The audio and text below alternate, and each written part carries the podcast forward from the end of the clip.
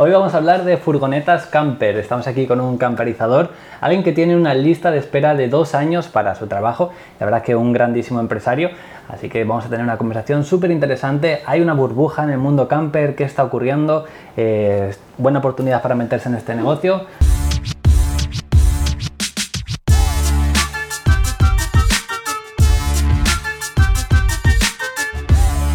Loren de Woodbands. Loren, ¿cómo estás? Bien, muy bien. Estoy encantado de estar aquí con vosotros en Alternatrivo y un placer para aquí poder daros información y bueno, contestar aquí que a lo que os haga falta que os pueda ser, ser útil para, para un futuro para todos.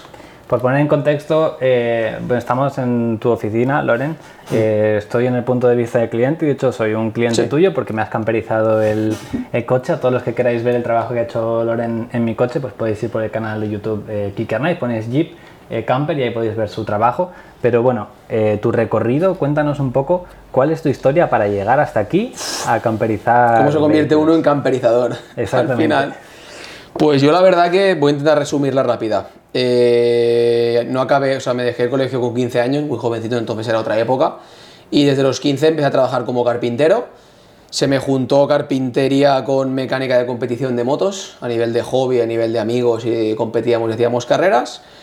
Y así un poco, pues fui adquiriendo conocimientos de mecánica y de, y de carpintería, hasta que allá por 2007, una cosa así, descubrí las furgos camper. Entonces no había en casi, pero bueno, yo tenía una me compré una furgoneta para poder ir con la bicicleta a hacer más carreras y fue una competición y una furgoneta estaba camperizada. Y eso era como, hostia, ¿esto existe? O sea, ¿existe una, una furgoneta que sea como una autocaravana? Y ya, claro, ya me volví a casa, me la hice, me la campericé y muy obsesionado con el, con el tema. Y al final, pues, nos hemos intentado un poco especializar porque tantos años de carpintería, luego también he sido mecánico de fórmula, hasta muchos años en la competición, eh, adquieres, digamos, ciertos conocimientos que son los que hacen falta para hacer una camper en condiciones, porque al final es una camper es muy complicada, tiene muchos aspectos electrónicos, de agua, de madera y muchos aspectos que, que no se ven, que al final son muy importantes para, para el fruto final. 2007, realmente llevas casi toda tu vida dedicándote a este mundo, ¿no? Porque sí. eres joven, ¿cuántos años tienes? Tengo 35, me considero muy joven. La primera camper que vendí eh, hizo 11 años en febrero, que campericé la primera camper, entonces claro, no había nada de boom. O sea, entonces no ibas a, a una estación de esquí en invierno y te encontrabas una furgo y era como, wow, una furgo, wow, una autocaravana. Ahora es lo normal que hayan 20 o 30 en cada zona, en cada zona a la que vayas. Entonces, es lo que también me da me ha dado fuerzas y le ha dado más cuerpo, digamos, creo yo, a mi empresa o al nombre de Woodbands, el, el que cuando llegara la. cuando llegó el boom, ya ser una empresa asentada, con lista de espera de año y pico, con, con su web, con su trabajo detrás, con todo un poco detrás, digamos, atado. Entonces es lo que también pues, nos da un poco más de, de consistencia cara, cara, cara, al final, cara a los clientes y, y, todo el tema este. Entonces vamos a ir un poco al grano con esto del boom, porque... Hmm eh, realmente ha explotado el mundo camper. ¿Cuándo has notado sí. tú que de repente todo cambió? Pues la verdad que antes del COVID ya se empezaba a notar. O sea, antes del COVID en redes sociales ya era moda. O sea, antes del COVID ya empezaba a ser una moda. En el COVID la gente se agobió mucho y la moda se multiplicó por la necesidad de la gente de huir, de salir de su piso, de salir de su casa, de viajar de una forma, digamos, sostenible y económica. ¿Vale? Entonces, eh, digamos que sí, o sea, el COVID fue a raíz, un boom muy grande para la empresa, sobre todo también a mí, a nivel personal y de empresa, porque fue cuando decidí pues hacerme unas redes sociales y hacerme un canal de YouTube, que ya pues, un, bueno, un compañero mío, Beto, lleva muchos años insistiéndome en hazte un canal de YouTube, hazte, borra tus Instagram de fotos de saliendo con los amigos y, y hazte solo de furgos, tal, esto. Y la verdad que lo hice en el confinamiento y funcionó pues muy bien. Entonces, eh, pues me ha repercutido mucho a, a, nivel, a nivel empresarial. Vale, entonces luego vamos a tocar el tema de, de redes sociales también, de, de, cómo te dedicas a todo esto, porque más allá del negocio de camper estás a mil cosas. Sí. Eh, pero siguiendo con el tema de la burbuja y, y, viendo que esto es pues, un buen negocio, al final si todo el mundo mm. quiere campers es porque sí. eh, pues hacer negocio ahí, ¿no? Alquiler, camperización, etcétera. Mm. ¿Crees que eh, esto va a durar muchos años? ¿O crees que es un boom que está ahora únicamente? Yo creo que va a durar muchos años por el... O sea, lo que es boom fuerte yo creo que igual 4 o 5 mínimo, ¿eh? El tema está en que va a durar muchos años porque al final en los países que ha pasado esto se ha quedado. O sea, para mí es Estados Unidos, eh, Estados Unidos, Asia un poco, Alemania y aquí. O sea, hemos sido como los últimos del mundo en, que, en que llegue esto y llegue el boom. En, ya te digo, en Estados Unidos y Alemania estamos hablando de que estos booms llevan 30, 40, incluso partes de Estados Unidos 50 años. O sea, entonces aquí ha llegado para quedarse porque es, un, eh, es una moda que, que más que ahora tenga muchos adeptos, es una necesidad y un estilo de vida claramente que la gente lo necesitaba hace años. Lo que pasa es que no lo sabía, o sea, no conocía esta opción, creo yo, más que, más que otra cosa. Ajá. Y, habiendo tanta demanda, ¿crees que hay suficiente empresas de camperización, suficiente o, faltan? Hmm. O quiero decir. A ver, ahora mismo voy a. Mira, primero voy a ir al grano. Voy a explicar un poco lo del boom camper, ¿vale? Eh, el, boom este que ha habido pasó como el, boom inmobiliario hace muchos años, que se triplicaron por 10 las empresas de construcción. Pues aquí es lo mismo. En España me lo invento porque no sé cuántos, pero pon que hace 10 años éramos 20 empresas de camperización. Todas teníamos nuestro faena. Entonces, ahora hay tanto boom que cualquiera que abra tiene trabajo. O sea, cualquiera que abra y sepa hacer cualquier cosa, un mueble extraíble, una segunda batería tal, tiene faena porque el, trabajo rebosa, hay mucho, hay un porcentaje, igual hay un 300% de crecimiento y empresarialmente hay un 150-200. Entonces hay mucho trabajo que se pierde. Nosotros a la semana perdemos muchísimas furgonetas y accesorios porque le digo, dame un año y medio, dame en dos años, eh, te la cojo en tres meses para hacer no sé qué. Eh, cualquier empresa que ha abierto ya le llaman, te lo coge mañana, te lo coge pasado, te lo coge la semana que viene. Entonces esa empresa ya funciona. Esa empresa consigue una lista de espera de tres meses, la otra que ha abierto le llaman, se la cojo mañana, se la cojo mañana, tres meses, funciona. Entonces hay un, hay un momento ahora muy amplio de crecer. También es muy fácil ahora mismo crecer si de verdad tienes experiencia y conocimientos. Porque el 80% de crecimiento que ha habido, por desgracia, es como un, como un poco perjudicial para el sector. La gente con dinero está invirtiendo sin conocimientos.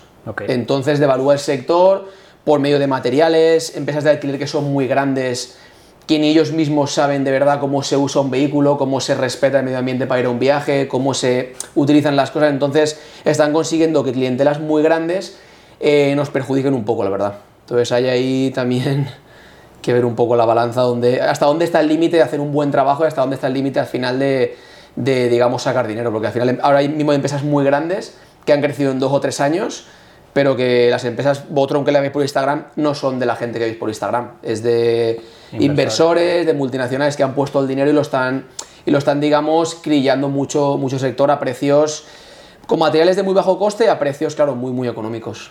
Mm. Claro, es que habiendo tal boom es, es, difícil no meterse cuando ves una oportunidad de negocio así. Mm. ¿no? Yo lo pensé, de hecho, cuando arrancó la pandemia, eh, lo primero que hice fue yo meterme mismo, que al final mi coche camperizado vino a partir de ahí, decir, pues si no puedo viajar, me hago un coche o una camper y, viajo por España, por Europa. Yo creo que esta mentalidad la tuvimos muchos y también tuve la visión de, seguro que ahora todo el mundo está queriendo hacer lo mismo, aquí hay negocio y dije, voy a comprar cinco autocaravanas y las voy a alquilar. Entonces, eh, aquí está otro tema, el tema del negocio de los alquileres. ¿Cómo, cómo hmm. ves esto? ¿Hay, eh, ¿Crees que es un, un, buen negocio comprar un montón de vehículos para alquilarlos?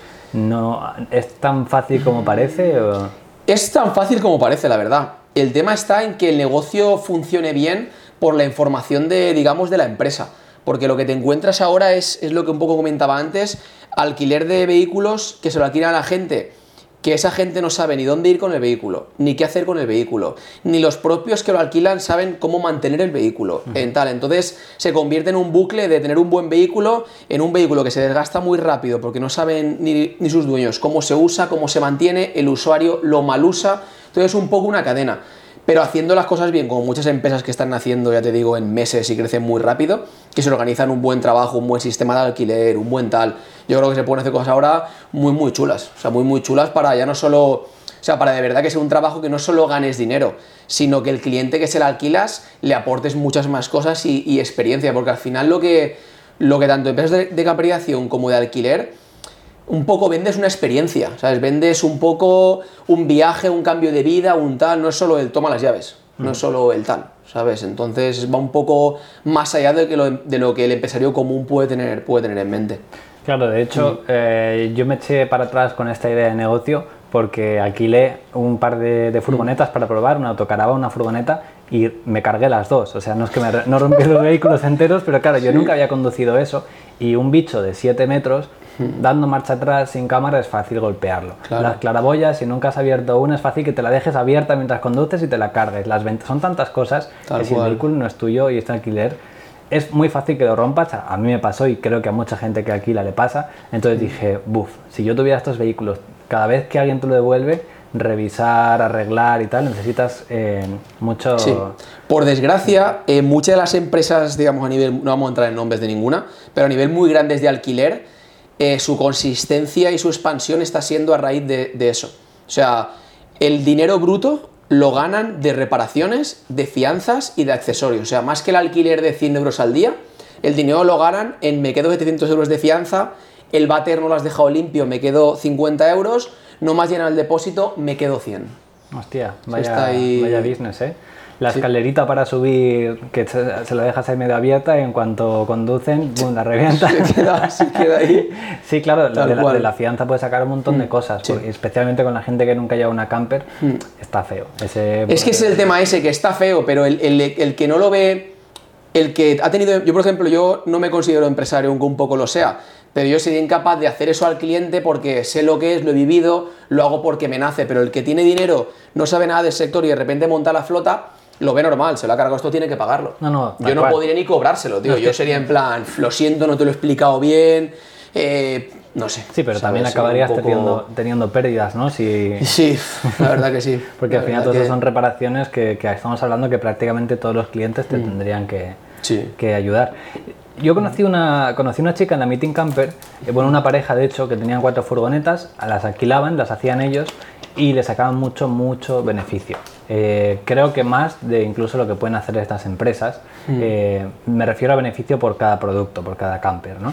Y era porque las compraban por 4.000, 5.000 euros de segunda mano, las decoraban muy bonitas, eh, con maderita, lucecitas, tal, porque las, las que ves de alquiler en empresas suelen ser muy estándar, muy básicas, Sí. para gastar cuanto menos en la camperización, Correcto. ¿no? Eh, pero esto es lo que hacían era lo contrario.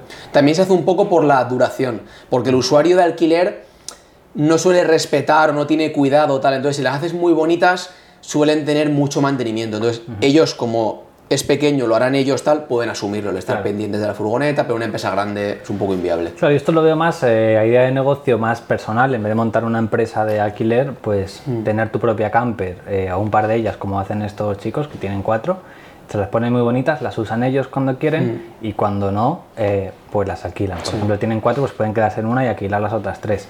¿Qué ocurre? Que les ha costado tan poco dinero, las han hecho ellas y encima son tan bonitas que las alquilan más caras Claro. de, de lo que alquilan las furgonetas normales, ¿no? Porque la gente muchas veces lo alquila para Instagram, para hacerse la Tal cual. fotito en la Tal camper o sea, eso tal. pasa, eso pasa muchísimo. Claro, entonces tenerlas, mucho. tenerlas instagrameables pues ayuda a, a, a Sí, seguramente a una empresa más pequeña, pues les pueden asesorar mejor, o incluso en el alquiler ya les pueden decir, mira, pues te puedes ir aquí, te puedes ir allá, te puedes ir allá. Eso en una empresa grande es más, un poco más inviable tener una persona dedicada un poco a eso. Exactamente. Pero bueno, eh, negocios hay un montón que se pueden hacer a partir de esto. Sí. Eh, tú tienes más, por ejemplo, eh, ya hablaremos en detalle de ello, pero también das cursos. Eh, Estamos aquí, justo la gente no lo ve en la cámara, pero Justo todo lo que hay aquí detrás es un aula, está lleno está de sillas. preparada Porque esta tarde hay una clase aquí de camperización. Sí. Eh, como decimos, alternativas de negocio hay muchas, Alternatribu Hmm. solo una, o sea que si queréis aprender más estilos de negocio, a montar vuestra propia empresa, negocio digital, a vivir viajando, a todo esto ya sabéis en alternatribu.com tenemos el curso ABC del emprendimiento, tenemos un Discord, tenemos eh, bueno, un montón de información, consultorías toda la semana en directo con nosotros. Eh, tengo que decir que Loren es nuestro, nuestro embajador número uno, porque va por el mundo diciéndole a todo el Sí. mundo alternatribu, alternatribu. Eh, hace poco venim- venimos de un viaje Mm. por Marruecos De Marruecos, correcto. y eh, a todo el mundo, hasta los marroquíes, les iba diciendo, apúntate a alternatribu. Yo, a ver, yo la verdad, eh, aquí que lo tengo un poco como un ejemplo también de emprendimiento en el sector online, y yo cuando vi el, toda la plataforma de esta Alternatribu, yo le decía, tío, o sea, esto como es tan económico, o sea, el tener todas esas herramientas que yo durante, llevo dos años en las redes, eh, lo he hecho mal muchas cosas, me he tenido que buscar las castañas, no tenía nadie que preguntar porque Igual escribes a gente como Kike y no te contesta, porque claro, gente le sigue tanta gente, es difícil contactar con ellos, tal. El decir, hostia, lo tengo todo aquí en, un, en ordenado. O sea, esto lo hace así, esto más o menos así. Si no sabes cómo hacer algo, pide su opinión en otro tal. No voy a hacer más publicidad del tema, pero si os interesa el mundo online, un poco emprender y tener libertad más financiera y de vuestro tiempo, que al final es lo caro, yo os lo, os lo aconsejo. Me gusta mucho esto que has dicho. Bueno, ya sabéis, alternatribu.com, la comunidad premium, ahí podéis suscribiros. Me gusta esto que has dicho de, de tiempo, ¿no? De, de, ser dueño de tu tiempo. Y es que, a priori, tú tienes una empresa, eh, pues como quien tiene, no sé, las naves que hay aquí al lado, que tienes un negocio, pero sin embargo, tú eres muy dueño de tu tiempo. Sí. Eh, estás aquí dirigiendo una nave con bastantes trabajadores, grande, con un montón de furgonetas. Hemos hablado dos años de lista de espera y sin embargo te lo has montado para poder, pues venimos de un viaje de Marruecos que hemos estado 15 días o Sí. más o menos. Eh, todas las mañanas te vas a hacer surf con la bici, haces un montón de actividades. Sí.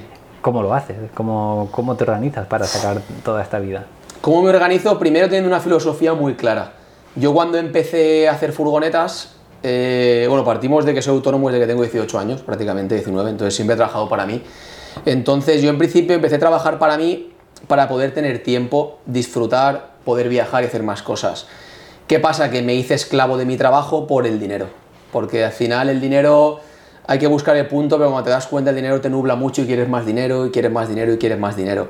Entonces yo lo que me había pasado en esta empresa es que antes del boom, yo como esto muy bien, yo ya era dinero, más furgos, más furgos, más furgos, más furgos. Entonces hace como tres años, cuando todo el mundo empezaba a hacer empresas, yo decidí empezar a encoger. más o menos, cuando todos empezaban a crecer, yo he intentado hacer un producto más cerrado, más selecto, de mejor calidad, pero menos cantidad. O sea, aunque igual nos entre en la cabeza alguno, pasaré a hacer 70 furgonetas al año a hacer 10, 20 y si todo va bien vamos a hacer bastantes menos los próximos años. Esa es la idea, pero vehículos más exclusivos, tipo 6x6, tal. Entonces hice esto porque la única manera de poder priorizar en mí personalmente y en poder delegar en un taller que funcionara en condiciones, que funcionara, que funcionara bien. Para mí es muy importante no tener horario para poder hacer mis deportes. Yo la verdad que si no hago deporte, mi cabeza no funciona. O sea, mucha gente, no, estás fuerte, esto, lo otro, o entre hacer mucha bici, o estás fuerte con la bici. Eh, al final yo para poder trabajar tantas horas, porque aunque tengo libertad y me puedo ir, como dice la Marruecos, o me puedo ir más o menos donde quiera, eh, tengo que trabajar muchas horas. O sea, la gente igual que me puede seguir en redes sociales o tal, una de las cosas que me pasa es que me escriben eh, qué vida te pegas, eh, no trabajas, no haces nada, no tal, pero no ven que estamos 16 horas trabajando al día. Solo ven la hora de la bici y la hora que he estado haciendo surf. Entonces, Claro. eso es tema, tema complicado también. Hombre, mu- mucha gente se levanta, haces pereza, estás con el móvil, por la noche te vas a ver Netflix y tal. Claro. Te levantas a las 6 de la mañana, estás ahí haciendo ejercicio, Sí. abres aquí súper pronto. Yo os resumo, mi día normal no me pongo alarma nunca, es como algo que tengo un mantra, ¿vale? Eh, me suelo levantar a las 6 de la mañana, 6 y pico, me gusta entrenar, sea lo que sea, hacer bici, eh, entrenar en casa, surfear, lo que sea, desayunar tranquilamente, organizarme mis cosas en casa, si puedo leer un poco también por las mañanas, y igual a las 9 es cuando me vengo a trabajar, pero yo ya he estado en casa igual trabajando una hora y media con el ordenador, para arriba y para abajo. Y luego intento estar en el taller 4 o 5 horas al día, pero luego me voy a casa y es cuando estoy con otros proyectos que igual van fuera de aquí o incluso de la empresa que me los puedo llevar detrás y puedo seguir trabajando, trabajando con ellos. Y a las 9 y media 10 suelo estar también durmiendo todos los días. Por eso el cerebro tiene que descansar y necesito entrenar para que el cerebro esté despejado. Es como un poco un bucle. Ya os digo que no. Mucha gente, no, quiero llevar tu vida tal. No es fácil, porque muchas veces es cansado, es pesado y tal. Pero bueno, al final intentar hacer- eh, llevar este estilo de vida es gratis y puede intentarlo todo el mundo. Lo que pasa es que hay que ser constante, no funciona en una semana ni en, ni en dos días, básicamente. Cuando llegué aquí por primera vez me comentaste esto de que estabas haciendo el negocio cada vez más pequeño. Bueno, más que pequeño, que estabas creciendo en diferente dirección, ¿no? Que en Mm. Sí. vez de crecer, Correcto. como es? En vez de más a Más a, lo- más a lo ancho, más como dice Lara, más calidad de marca, más, más a lo ancho en vez, de, en vez de a lo largo. Para hacer un producto más de marca Woodvance, más familiar, más comunidad, es un poco lo que, lo que buscamos. Y a- Y a mí lo que me chocó es que por otro lado tienes tanta lista de espera y tienes un modelo de negocio que son las furgonetas de alquiler, que realmente para ti son sencillas de hacer, ¿no? Es un ABC, Hmm. Sí. son furgonetas que ya tienes todos los esquemas hechos, que prácticamente Correcto. van automático, ¿no? Hmm. eh, que es como, ostras, ¿y por qué no hacer una nave al lado que solo sea para furgonetas de alquiler y que no tengas, o sea, si ya está automatizado, que ni siquiera tengas que estar tú, eh, ¿por, qué no, no, llegarías a hacer esto? Porque no, suena fácil, pero no es tan fácil como suena. Entonces es un sector que ahora, por ejemplo, está en continuo movimiento de, con tanto crecimiento, se agotan los materiales, salen productos nuevos, entonces te sale un problema, de repente una producción de 6 que me ha pasado porque antes la hacías en 6 horas de alquiler y no hay estas ventanas, hay que comprar otras ventanas, hay que ver cómo se montan las ventanas, qué precio hay que moverle al cliente, qué tal, qué cual. Entonces digamos que tenía varios sectores, el de alquiler, el de tal, antes tenía más ramas, pero al final mi cabeza tenía que estar un poco en todas. Entonces decidí, sí, perder dinero, porque automáticamente cuando cerré, o digo, de momento he hecho como un stop a lo que es el sector de fabricación de alquiler, era, sí, asumes que pierdes tanto, pero eh, ese vacío que queda en mi cerebro me va a dar tiempo y tranquilidad para hacer otra producción de cosas, preparar otros proyectos, etc. Entonces, no descarto la producción, o sea, de, de campes de alquiler, si hay alguien interesado, alguien que quiera asociarse, estamos abiertos a todo. Porque te planteas llegar a vender la empresa. Sí. De momento, lo digo rotundo porque lo digo y no me lo creo. Pero bueno, sí que es verdad que hace un poquito más de un año me valoraron la empresa, me la tasaron, me hicieron una oferta. Eh, evidentemente dije, esto no lo vendo yo ni de chorra, tal.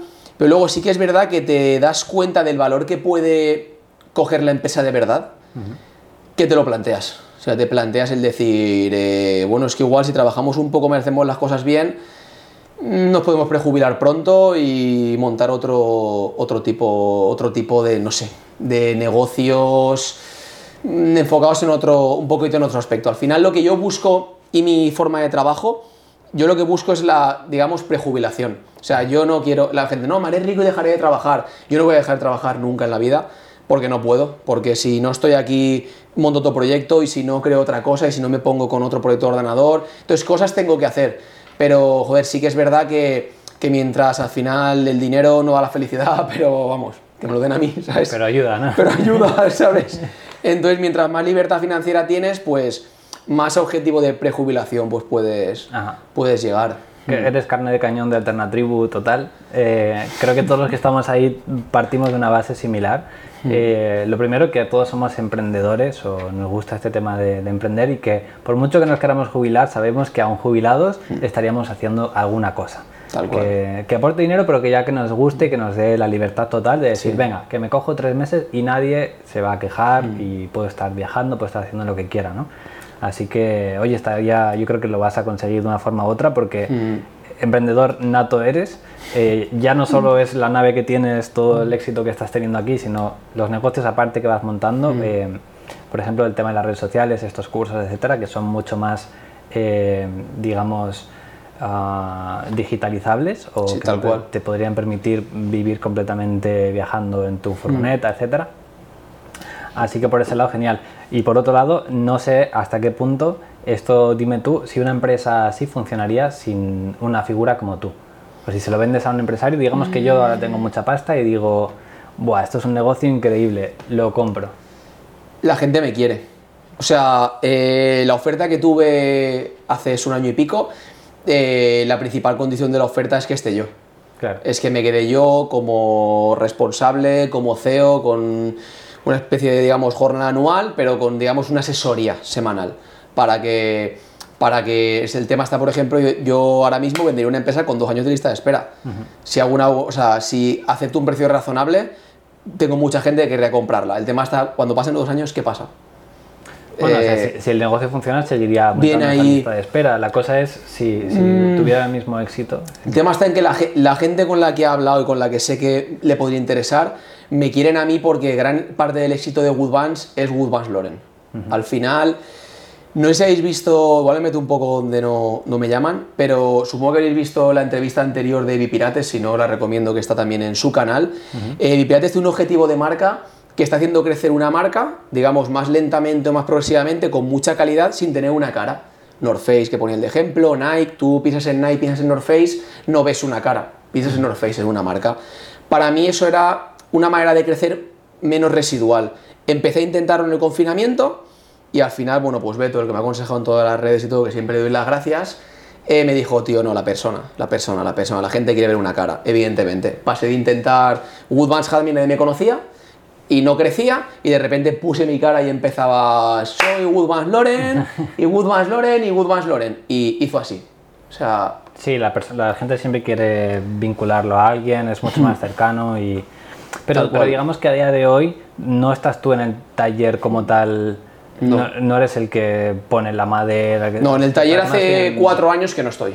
Claro, entonces digamos que que mm. tú confías en un equipo que sabes que va a hacer un buen trabajo. tú estás más bien en tema dirección, marketing. Yo estoy más bien en tema dirección, marketing y el nivel que digamos que nos ha dado ahora la experiencia y nos da, o sea, el, nivel de cliente. Ahora, por ejemplo, que aquí evidentemente no lo veréis, pero en el taller tenemos un vehículo 6x6 que es el primero que se hace en España para camperizar, pedido a fábrica de serie, un 4x4 doble cabina, como su Jeep, tal. Tenemos vehículos muy exclusivos que hay parte que no los verás en otro taller en España.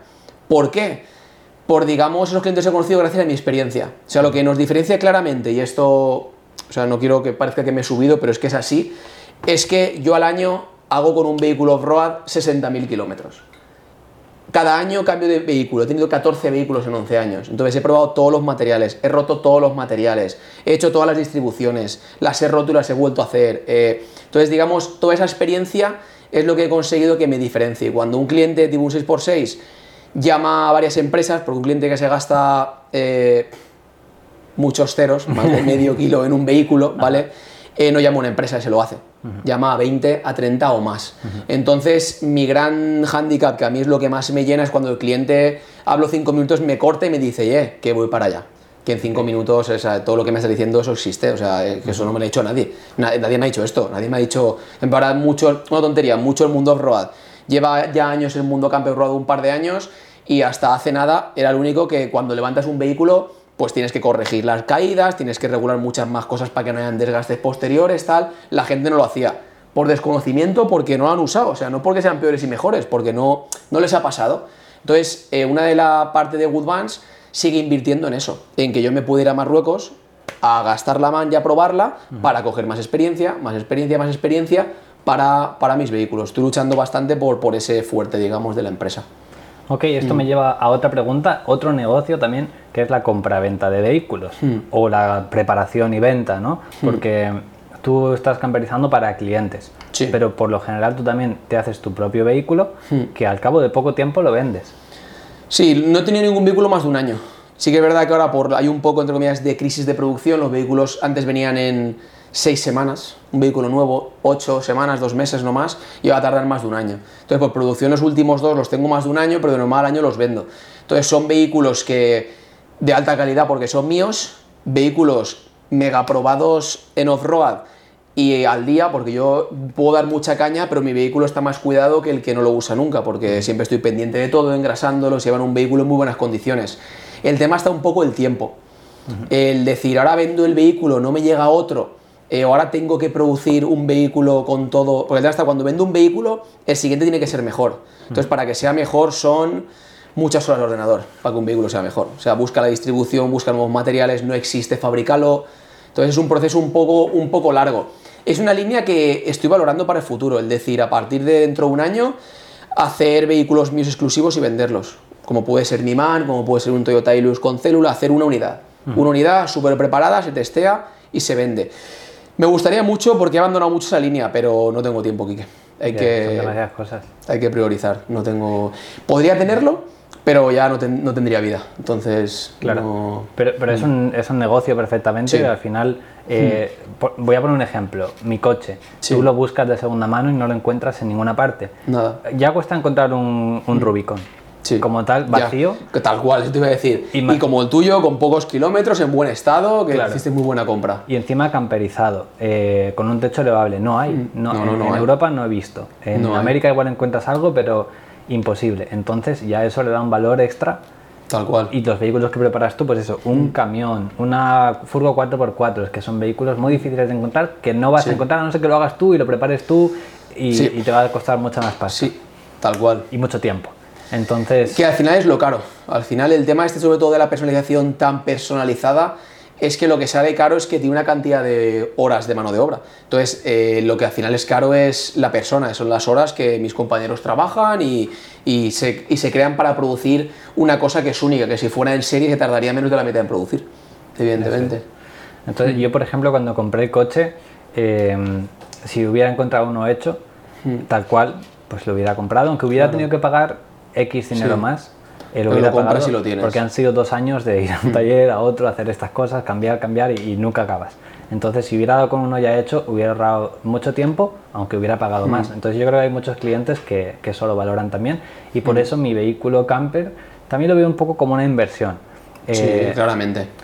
Creo que el día que lo venda, no sé cuándo llegará ese momento, podría incluso llegar a sacarle algo de dinero. Sí, eso es seguro. Depende cuánto lo use, cuántos kilómetros tenga. Si está bien cuidado, sin tal. Lo bueno importante también aquí es que las inversiones sean buenas. Si en vez de tener un Rubicon hubieras hecho esto en otro Jeep cualquiera, o un vehículo otra marca o tal, seguramente sí cojas tu inversión, pero no se revalorice tanto. O sea, como hacerlo en una base buena, con un material bueno, con un tal, eso es lo que le da el cuerpo para, para, para tener una buena venta el día de mañana. Así que como mm. idea de negocio a gente que quiera invertir y no quiera montar pues una super empresa, puede hacer, y, es manitas y tal, puede hacerse su mm. propio vehículo Tal cual. Que sea diferente, que, no haya muchos en el mercado. Yo tengo ahora, para os una idea, en mis cursos, ¿vale? Un cuarto de los asistentes de mis alumnos son pequeñas empresas que acaban de abrir hace un año, dos, tres, o gente que va a abrir su empresa y solo van a hacer un mueblecito extraíble para coches o solamente para un tipo de furgoneta unos muebles tal. Y a día de hoy se ponen, lo hacen, montan su empresa y funcionan haciendo simplemente un mueble. O sea, es, o sea, es muy pequeño comparado con la inversión que se hace en un Jeep o un tal, pero a partir de ahí es, puedes empezar. O sea, lo digo porque no hace falta tener una inversión. Yo cuando empecé hace 10 años no tenía nadie detrás ni tal. Con simplemente tener un jornal de un sitio donde trabajes, puedes con ese dinero invertirlo y empezar a, a entrar en el mundo, en el mundo camper. Bueno, lo resumo. Yo cuando empecé hace 10 años esto lo puedo decir, eh, vendí, un, vendí mi coche y saqué 1.800 euros y con esos 1.800 euros monté Woodvans. Hace eso, hace 11 años. Y compré, una furgoneta de 1.500, la campericé, la vendí por 3.000, compré una de, de 2.500, la campericé, la vendí por 5.000, la vendí por 3.000, tal. Y ahora trabajamos con vehículos de 100.000 y más de 100.000 euros. Al final, evidentemente, no se ve porque no había, yo no usaba redes, pero eso no pasa en un año, ni en dos meses. Pasa después de trabajar mucho y no dormir mucho, unos años y, y todo el tema este.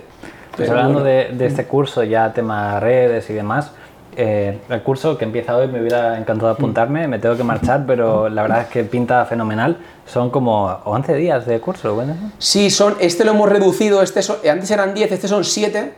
Hemos reducido el volumen de gente porque vamos a priorizar en prácticas. Esto no se había impartido nunca en España, es el tercero que hacemos, entonces cada curso les he pedido a los alumnos mucho, he insistido mucho en su opinión, que cambiarías esto, lo otro, tal, y después de la experiencia de los dos cursos y de, bueno, varias charlas que he dado pues, en distintos eventos y tal por España, hemos hecho un curso más cerrado donde vamos a camperizar un vehículo entero durante un, durante un curso, con teoría y sobre todo mucha, mucha, mucha práctica. Mm. Buenísimo. Yo creo que mucha gente que nos está escuchando, que probablemente sean de Latinoamérica o que no se mm. pueden permitir venir hoy justo aquí a Valencia, seguro que, que, te van a pedir a gritos un curso online de, de, camperización. ¿Lo van a tener? Lo van a tener. Lo van a tener por culpa de Quique también, gran parte. pero estamos en ello. Es más, durante esta semana vamos a acabar, espero, de grabarlo y tenerlo todo preparado. Y la idea es pues también que esté bastante pronto, con, que lo pueda adquirir la gente desde todo el mundo y evidentemente las prácticas no las va a poder hacer, pero va a poder obtener mucha teoría y sobre todo mucho material visual donde va a ver la madera, donde va a ver los errores, donde va a ver cómo se hacen las cosas, que al final yo creo que es un contenido que lo tienes ahí guardado para verlo cuando quieras y que a la gente le va, le va a gustar bastante. Hmm. Fenomenal. ¿Esto lo podrán encontrar en tus redes? O... Sí, en mis redes y en la web aún. Estamos también en proyecto de... A todo esto, eh, no sé si a alguien le puede parecer más grande o más pequeña, pero esto es una empresa que para mí es muy grande y las redes sociales de la empresa llevan abandonadas dos años. Hará un año y medio que no, no subo una furgoneta actualizada. La web puede que lleve más de dos años y, funciona muy bien. O sea, aún así llegan correos todos los días. Entonces la idea es ahora en breve hacer una web nueva y esa web nueva ya enfocada a todo lo último. Claro, aquí tú entras a mi web y no ves ni mi, casi, creo que ni 4, 4x4 prácticamente. Mm. Entonces, la idea es entrar a la web nueva muy enfocada al mundo off-road, a los cursos y a muchas más cosas que, que veréis pronto. Fenomenal. Entonces, luego otro modelo de, negocio, de forma que tienes de comunicar son las redes sociales, sí. que tienes bastantes seguidores, al final tienes un canal de YouTube, eh, lo estás petando ahora en TikTok. Este, este, viaje, de Marruecos hemos dicho que había que darle caña a TikTok, todos nos pusimos ahí. Eh, Loren subió un vídeo ayer y ya está ahí ciento y pico mil visitas, ¿no? Sí, lleva 150 mil visualizaciones y mil, entras y mil seguidores de golpe, eso es alucinante. Así que igual cuando estoy viendo esta entrevista ya Loren ha, vendido la nave para ser TikToker. Y estoy haciendo así, con el filtro.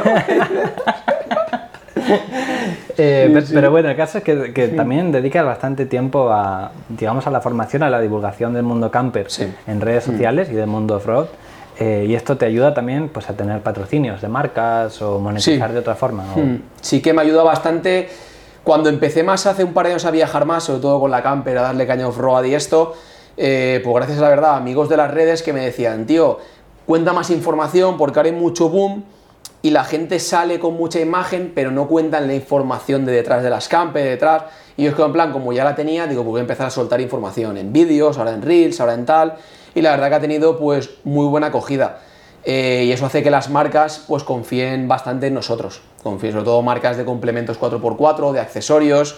Eh, confían también sabiendo que tenemos una empresa detrás, que probamos mucho el producto, que luego lo podemos vender a un segundo cliente. Entonces, eh, el plan también ahora con la web nueva a partir de septiembre es enfocarnos a las redes, porque sí que es verdad que le dedicamos muy poco tiempo. O sea, en verdad yo el que me gusta no se lo dedico. Nosotros, YouTube yo lo tengo abandonado. Subo tres vídeos, no subo vídeos en seis meses, subo cuatro vídeos. Y oye, pues tenemos 25.000 seguidores que podéis buscar nuestro canal, que para mí está muy bien. Y en Instagram igual hemos llegado casi a 20.000 sin, digamos, tener una continuidad. Entonces, eh, ahora, la, ahora la idea es dedicarle. O sea, la idea es a partir de eso, agosto-septiembre, el decir, eh, como parte del trabajo, dedicarle un poco de más tiempo para decir, hostia, hemos llegado aquí sin estructurarnos, entre comillas, ahora haciendo un poco de estructura del contenido que queremos sacar y todo, yo creo que puede, que puede funcionar bastante bien.